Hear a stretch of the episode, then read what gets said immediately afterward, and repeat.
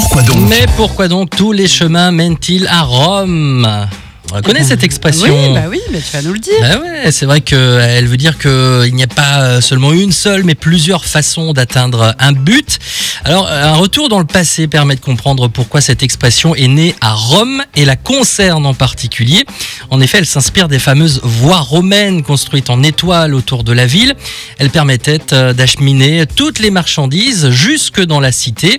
C'est Appius Claudius Secus, censeur puis consul en 312 avant Jésus-Christ, qui fut le premier constructeur de ces chemins, de menant à Rome. Ainsi, l'origine de cette expression est vraiment due hein, au fait que tout convergeait vers Rome. À l'époque, ce sont 29 routes qui reliaient Rome aux provinces italiennes, et pas seulement, hein, puisque les chemins s'étiraient aussi au-delà des Alpes, notamment en Gaule. Leur point commun, tous partaient du milliard d'or voulu par l'empereur Auguste au bout du Forum romain. C'est un petit monument symbolique qui marquerait donc le point zéro de l'Empire romain, d'où l'expression tous les chemins mènent à Rome. Voilà l'explication.